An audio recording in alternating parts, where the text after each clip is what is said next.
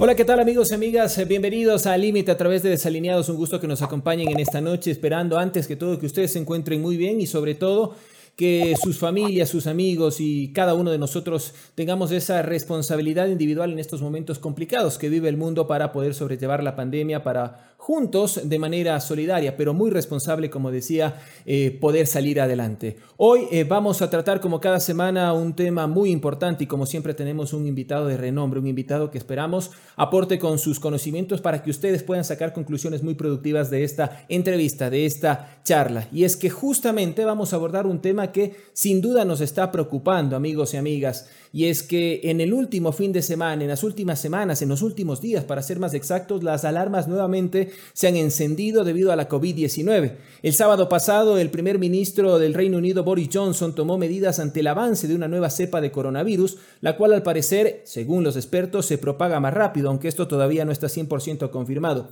De acuerdo a las autoridades de salud, la nueva mutación estaba demostrando ser hasta un 70% más transmisible. Ayer el presidente Lenín Moreno anunció nuevas restricciones eh, para Ecuador. Entre esas el estado de excepción por 30 días, toque de queda y ley seca por 15 días, de 10 de la noche a 4 de la mañana, además de la restricción vehicular. Los centros comerciales podrán abrir de 8 de la mañana a 8 de la noche y no podrán superar el 50% de su aforo. Según las cifras del Ministerio de Salud con corte al 21 de diciembre se registran 206.329 personas infectadas y 13.949 muertes, de las cuales 9.400 son casos confirmados de COVID-19 y 4.549 son probables. Para abordar esta temática y sobre todo para tomar conciencia de la situación que nosotros estamos viviendo. Para mí es un placer y un honor darle la bienvenida en esta noche al doctor Gustavo Vega, el rector de la Universidad Internacional del Ecuador, médico, psiquiatra, antropólogo, historiador, ha escrito más de una veintena de libros y queremos consultarle, doctor, qué significa que se haya desarrollado una nueva cepa del COVID-19 desde su expertise, desde su experiencia, desde sus conocimientos. Buenas noches, gracias por acompañarnos. Bienvenidos a, Límite con Edo Andino a través de Desalineados. Muchas gracias, Eduardo. Su gentil entrevista para mí es un honor. En efecto, uno de mis últimos libros se llama Historia, Cultura y Pandemias, en donde quisiera presentar a la ciudadanía, lo hice en una, una presentación oficial de la, de la, obra hace ya unos dos, tres meses, eh, bucear las distintas epidemias que el mundo tiene y aprender de la historia porque frente a la nueva cepa que se anuncia en la Gran Bretaña, y esa es su pregunta, precisamente sí se han visto casos similares en otros tipos de epidemias. Por ejemplo, puede dar cuenta de la tuberculosis, que es posiblemente la enfermedad que más ha matado entre todas, incluida la viruela, que es parte de las banderas necrológicas supremas que ha tenido la historia de la humanidad. La tuberculosis tiene cepas absolutamente rebeldes. Tanto es así que no se pudo erradicar del siglo XX la tuberculosis. Y la Organización Mundial de la Salud anhela, tiene la esperanza de que en el siglo XXI pueda erradicarse. Hay dos o tres cepas de la tuberculosis tremendamente resistentes. Ha pasado también otras veces en que la segunda ola ha sido peor que la primera. Ese es el caso hace 102 años de la gripe llamada española. En el caso de la gripe, que realmente el mote no es histórico, la gripe española nació en Kansas, en Estados Unidos, en grupos afines al ejército, y luego se expandió eh, fuertemente por el mundo. El mote, el apodo, el remoquete de español, de gripe española, le vino más bien por una suerte de polémica entre los países frente a, los, eh, a, la geopolítica del mundo europeo en que vivían las personas. En esa gripe española, que mató 20 millones de seres humanos, la segunda cepa fue la peor, la segunda ola, y para muchos no era la primera cepa, sino una cepa nueva que fue mucho más resistente y difícil. Por eso es que es tan difícil cuando se vacuna contra la gripe que se quede absolutamente inmune una persona, porque hay muchísimas decenas de, virus que producen la, gripe, la influenza, la temible influencia, que no es el caso de un catarro común, sino que es una de las más devastadoras epidemias que ha pasado la humanidad. En el caso concreto, y aterrizando en lo que se ha anunciado por parte de Gran Bretaña, en efecto, es suficiente con que una parte del núcleo del virus, la parte que corresponde al ácido desoxirribonucleico y sobre todo al ácido, al segundo componente, al ribonucleico, que se desfase un pedazo del mismo como para que engañe al cuerpo que asoma como huésped y toma posesión del huésped mediante una fórmula genética sustancialmente diferente, aunque con mínimas y esquivas diferencias respecto de la, de la cepa matriz, pero suficiente para que confunda al organismo y no reaccione apropiadamente con defensas frente a lo que pudo ser la primera. Doctor, y, ahí, en base a lo que usted nos acaba de explicar muy detalladamente y haciendo un parangón con lo que sucedía con la gripe española, ¿eso quiere decir entonces que nos estamos enfrentando a una situación más complicada que lo que ya vivimos en marzo, en abril? En efecto, cuesta muchísimo pesar para la humanidad que los países que más índices necrológicos han tenido con el coronavirus son en este orden Estados Unidos, Brasil, lamentablemente está la India como un país de una inmensa población y México. De los cuatro primeros países contaminados, tres son latinoamericanos. Yo diría que en buena parte se debe también a la laxitud de sus gobernantes en no haber tenido la oportuna sabiduría de haber buscado una asesoría científica. Sin embargo, no siempre son cosas eh, unidimensionales. Mire usted que una de las ah, líderes mundiales más reconocidas también en el caso del manejo del eh, coronavirus fue Angela Merkel. Sin embargo, a pesar de una primera etapa muy exitosa, fue una de las siete mujeres más exitosas lideresas del mundo que agarró la pandemia con mucha responsabilidad y solvencia. Ahora está pasando un momento muy crítico porque el índice de contagio se ha disparado. Y precisamente tanto Alemania, Francia como España, como Bélgica, son países especialmente eh, proclives a un aumento del contagio en tiempos navideños y de Año Nuevo.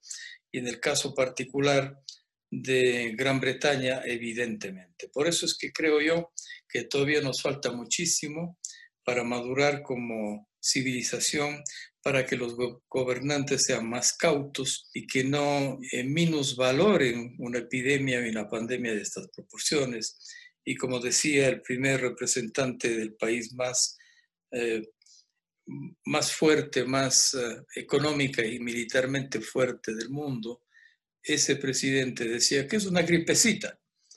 Realmente es el primer país en el mundo de liderar las encuestas necrológicas de frente al coronavirus. Y alguien que también, doctor, subestimaba el presidente de Brasil, Jair Bolsonaro, ¿no? Y usted ya acaba de mencionar eh, las consecuencias y lo que está sucediendo. Ahora, en medio de toda esta coyuntura, de este contexto que usted nos detalla, ¿qué debemos hacer? ¿Qué deberían hacer los gobernantes eh, en medio de todo lo que estamos viviendo? La ventaja es que ya tenemos tres vacunas de las que son más confiables y que en breve podrán circular en el mundo. Sin embargo, con todas las restricciones de la baja temperatura y de la comercialización, porque hay países que pueden comprar la vacuna, pero otros países que pueden tener la necesidad de recibir bonos internacionales para poder adquirir para millones de seres humanos, lo cual le deja en, eh, en una lamentable situación financiera a un país si tiene que invertir al costo que corresponde una vacuna de las que está aprobada oficialmente. Como fuese, tres vacunas están en proceso, algunas ya están siendo utilizadas. Yo creo que eso es una labor importante que han cumplido los laboratorios. Pero como sabemos, los laboratorios tienen que también reponer sus gastos y los costos van a ser difíciles de poder masificar la vacuna. Otras veces también se ha dado este tipo de, reacciones, pero no siempre la vacuna va a ser de una sola vez. Podría ser que se necesiten dos administraciones diferentes. Y doctor, eso problematiza. Y doctor, ¿qué pasa en este caso con esta nueva cepa? Las vacunas, en el caso de Pfizer y de Moderna, que entiendo son las que incluso, según el ministro Juan Carlos Ceballos, llegarían a nuestro país próximamente, eh, ¿van a seguir siendo efectivas ante esta segunda cepa o esta segunda cepa que, para decirlo de forma más coloquial, puede estar equivocado, usted sabrá corregirme, aparece un poco más fuerte? ¿Van a ser efectivas? En efecto, esa es una duda que persiste. Hay varias zonas opacas todavía en el comportamiento del virus. Empezaré por la primera hay mucho debate en la ciencia si es que el virus fue manipulado o fue un producto de animales especiales, particularmente los murciélagos. El premio Nobel de Medicina, Guy Montagnier, el descubridor del virus del SIDA, mereció un premio Nobel por eso. Él defiende la tesis de que el virus, el coronavirus, es manipulado, lo cual es mucho más difícil combatir una autoridad mundial como él, a pesar de que lo que se sabía es que el alto urbanismo, el hacinamiento, el consumo de alimentos a una población enormemente amplia como es la China, determinada que el consumo de alimentos se vuelve precario y por eso es el consumo de cualquier animal. Y en el caso particular de que procedan de los murciélagos, era una teoría que estaba generalmente aceptada. Sin embargo, ante la, advertencia de un premio Nobel, nada menos que de eh, Montagnier sobre el tema, la duda de que sea manipulado el laboratorio persiste. Otra zona opaca del virus precisamente es si las vacunas ya generadas, en el caso de que asome una segunda cepa en Gran Bretaña, si tendrá efecto o no. Primero tiene que demostrarse que sea una cepa nueva podría ser una mutación del virus y en ese sentido no necesariamente la vacuna va a actuar en ese campo, lamentablemente.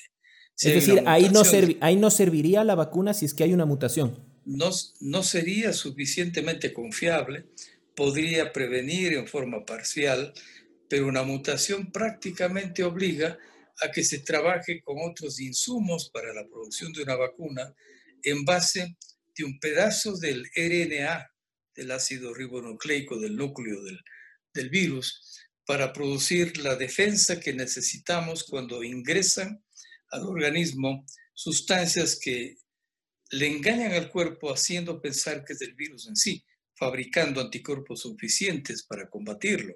Y doctor, Entonces hay una zona opaca todavía sobre el tema. ¿Y cuándo podría la ciencia, cree usted, determinar si se trata de una mutación o de una nueva cepa? Esto va a ser más o menos eh, en breve, no va a demorar mucho. Eh, hay una intensa actividad científica en el mundo y sobre todo en Gran Bretaña. Ciertamente que se dejaron ganar los ingleses en la, eh, en la eficiencia y la velocidad de la vacuna por parte de otros laboratorios porque hasta hace unos meses la de Oxford sonaba como la más, la más opcionada. Sin embargo, de que esto es una especie de maratón entre laboratorios y países, yo creo que hay suficiente materia gris entre los científicos para que pronto se anuncie si en efecto se trata de una nueva cepa, de una mutación del virus, para saber si es que en efecto podemos decir a ciencia cierta que no importa esos cambios del virus para que las vacunas que están ya en circulación tengan la eficacia de rigor. Doctor, usted hace poco hablaba de la laxitud que han tenido eh, algunos gobiernos a nivel mundial, citaba el caso de Estados Unidos, lo citaba Brasil y por supuesto las consecuencias. ¿Qué opinión le merece las medidas que ha tomado el gobierno del presidente Lenín Moreno esta semana, el día de ayer justamente, y las nuevas restricciones? También el gobierno de Manuel eh, Andrés López Obrador en México fue tremendamente laxo en la primera etapa. Pues eh, yo creo que eso dio como saldo evidentemente una falta de gobernanza en el manejo del virus en México.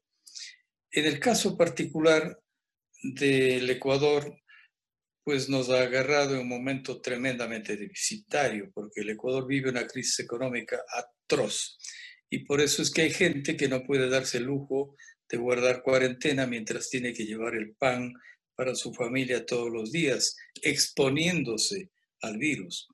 Esa es una realidad estructural del Ecuador y que no depende del gobierno de Moreno.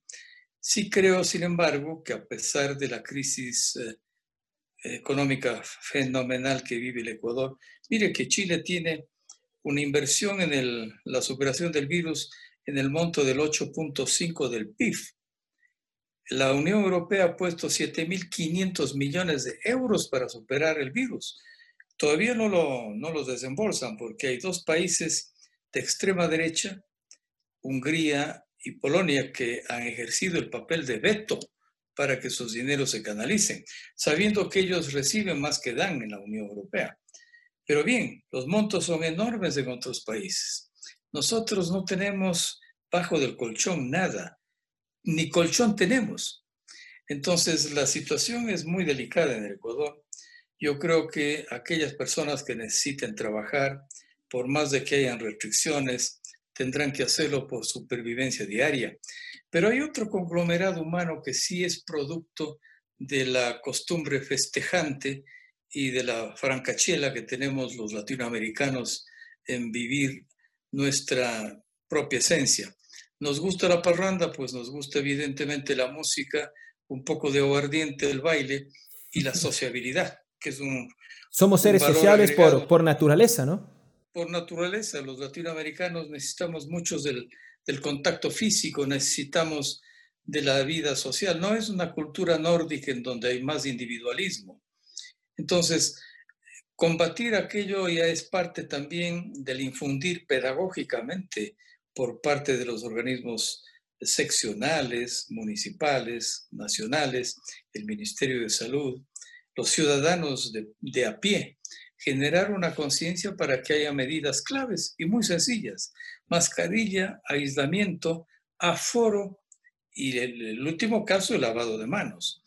Sin embargo, evitar los espacios internos, eh, preferir los espacios abiertos y si se reúnen, hay sugerencias de que uno solo manipule los alimentos, haya una sola persona que sirva y distribuya los, los elementos físicos en donde los alimentos van a ser consumidos y que no manipule todo el mundo. O sea, hay una serie de recomendaciones técnicas que sí creo que puede ser objeto de la pedagogía que necesitamos los ecuatorianos que nos gusta mucho la parranda, poder reducir un poco nuestro ánimo eh, festejante y fiestero durante este, estas festividades. Y ya voy a ir justamente eh, a ese tema para que un poco usted nos pueda dar eh, recomendaciones para la ciudadanía en las vísperas de estas fiestas de Navidad y de fin de año. Pero antes, doctor, ¿cree usted que si la situación tal como está este momento y llegar a agravarse, ¿existiría la posibilidad de que volvamos a un confinamiento como el de marzo, como el de abril? Yo pienso que la ventaja de, de las fiestas de Navidad de Año Nuevo es de que tenemos un espacio más o menos prolongado hasta las siguientes festividades que son asimismo de escándalo para América Latina, el carnaval. Es un tiempo en donde quizás puede recrudecerse la curva del virus en las primeras semanas de enero y sin duda eh, podría, mediante una política prudente por parte de los gobiernos seccionales y del gobierno nacional, evitar eh, el desastre de acrecentar las camas hospitalarias al extremo de estar todas ocupadas. La primera provincia contaminada es Galápagos. Mire, la segunda es de la SUAY. Entonces, las cosas son complicadas este momento, antes de las fiestas. Y claro, no da abasto los hospitales, eh, las intubaciones, la necesidad de someterle a un trauma durísimo a un paciente, a un estado de, de inconsciencia para poder intubarle y de luchar por su vida mediante medidas eh, realmente heroicas es un tema muy doloroso. Por eso es que creemos que todavía no podemos bajar la guardia. Por más vacunas que existan, las vacunas van a ser muy útiles y de hecho la velocidad de poder administrarlo, primero al personal de salud, segundo a las personas vulnerables y tercero al personal en general. Yo creo que esa es una medida que va a ayudar mucho a que baje la intensidad de los contagios, pero todo dependerá de nuestra madurez colectiva. Y doctor, eh, allá que usted toca otra vez el tema de las vacunas, algo que la gente muchas veces quizás desde mi ignorancia, porque no soy un experto, pero lo entiendo así, malinterpreta, es que piensa que se descubrieron las vacunas, llegan las vacunas al país y repentinamente el virus se va a esfumar. Pero esto entiendo que no es así. Va a demandar un proceso. ¿Cuánto tiempo tendría que pasar, cree usted, para que ya podamos estar un poco tranquilos y decir, le vencimos al virus? Mucho tiempo. Mire usted que las epidemias ah, de la historia nos enseñan. La epidemia del cólera, por ejemplo, duró siete años y es una de las enfermedades más fatales que empezó cuando erupcionó el volcán Krakatoa y que provocó sequías en el mundo, cambios climáticos y a su vez hambruna. Fue el desencadenante geológico que produjo finalmente la propagación del cólera, el vibrión cólera, el agente causal. Entonces, eh, hay epidemias que no terminan nunca, como por ejemplo la tuberculosis, va y vuelve, se vuelve endémica y vuelve a aparecer. ¿Y eso podría pasar con esta? Esperamos que no, porque este es un tipo de virus tremendamente agresivo, pero esperamos que sea perecible. Mm. No es el caso de aquellas, ah, aquellas enfermedades en donde las bacterias, sobre todo, han sido muchísimo más em, las eh, productoras de enfermedades catastróficas. Una de las que también dio mucha guerra en un tiempo pasado fue la lepra. Y justamente fue la lepra la que produjo el nacimiento del término cuarentena en Venecia. La lepra ha sido también una enfermedad larvada, sostenida, que arranca de pronto, sube y se vuelve hibernante. En el caso particular del coronavirus vale la pena mencionar que es la segunda forma del SARS. Este se llama SARS-2 porque ya se vino un SARS-1. Y a veces no ha habido opción de crear vacunas. Por ejemplo, la vacuna del SIDA nunca hubo, por más de que apareció hace muchísimos decenios. Nunca hubo una vacuna parecida. Tratamiento sí, pero prevención no. Para el ébola, recién hace unas pocas, entre semanas y meses, apareció una primera vacuna. Ventajosamente, en el caso del ébola, fue muy circunscrito, una parte muy, muy concreta del África Occidental y no tuvo trascendencia en el resto del mundo. Pero nunca hubo, durante muchos años, vacuna para el ébola. Así es que creo yo que todavía tenemos para largo medidas de restricción, no podemos bajar la guardia.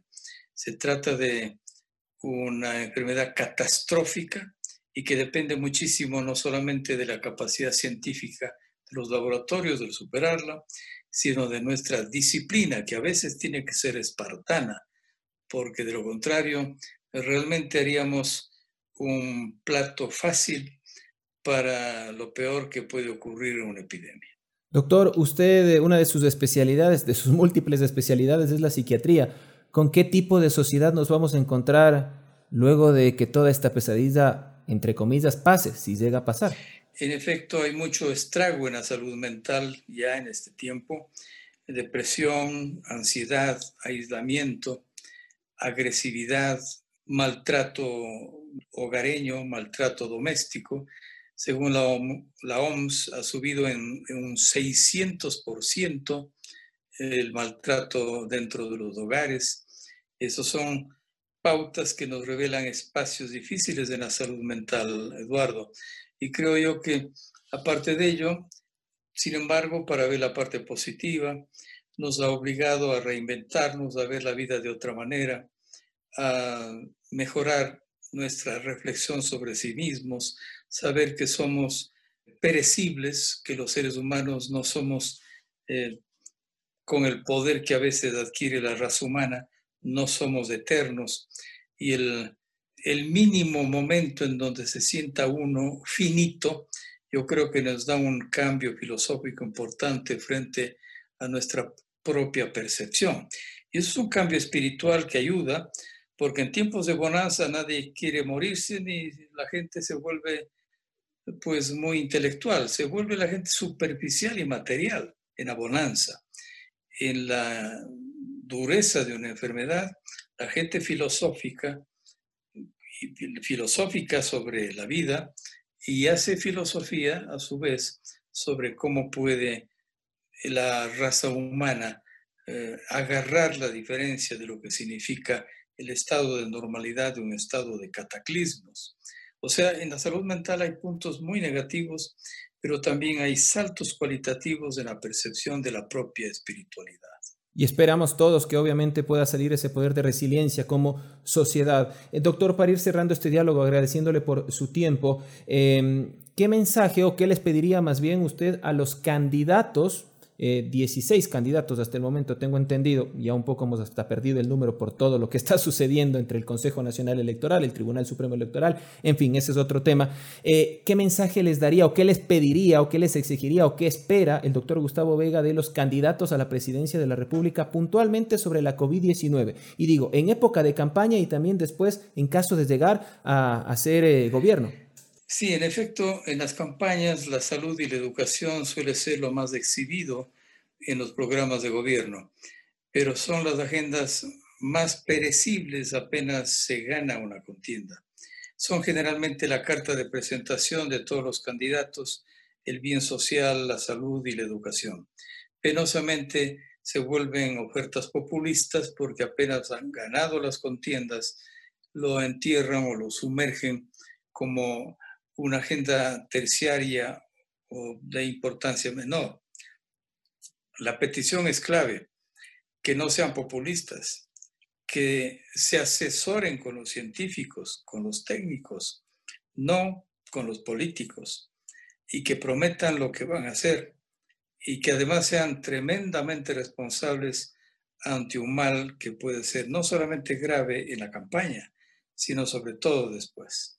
Y doctor, eh, ¿usted ha visto quizás, ha logrado atisbar alguna propuesta, sin la necesidad quizás de nombrar a un candidato determinado, pero ha logrado atisbar alguna propuesta firme, real, concreta en materia de salud? Realmente yo he visto que son prolegómenos, hay un plan de gobierno que he visto circulando, pero que son eh, borroneos, son, ah, yo diría, prolegómenos, pero nada en firme. Yo creo que si es que son antes de la campaña exhibieran, los planes de gobierno son claves, pero siempre y cuando sean conseguibles. Yo no he visto nada sustancioso sobre la salud. Y, por ejemplo, sobre la salud mental muy poco, porque sigue siendo la cenicienta de la salud, la salud mental. Doctor, eh, la pregunta final y más que pregunta, la recomendación, ¿qué le dice usted a toda la gente que está a puertas de la Navidad? Hoy estamos martes, pasado mañana Nochebuena, la próxima semana se cierra el año y vivimos un año atípico. Todos creo que sentimos o quisiéramos abrazar a nuestros amigos, a nuestros familiares que no los vemos hace mucho tiempo, abuelos, abuelas, padres, etcétera.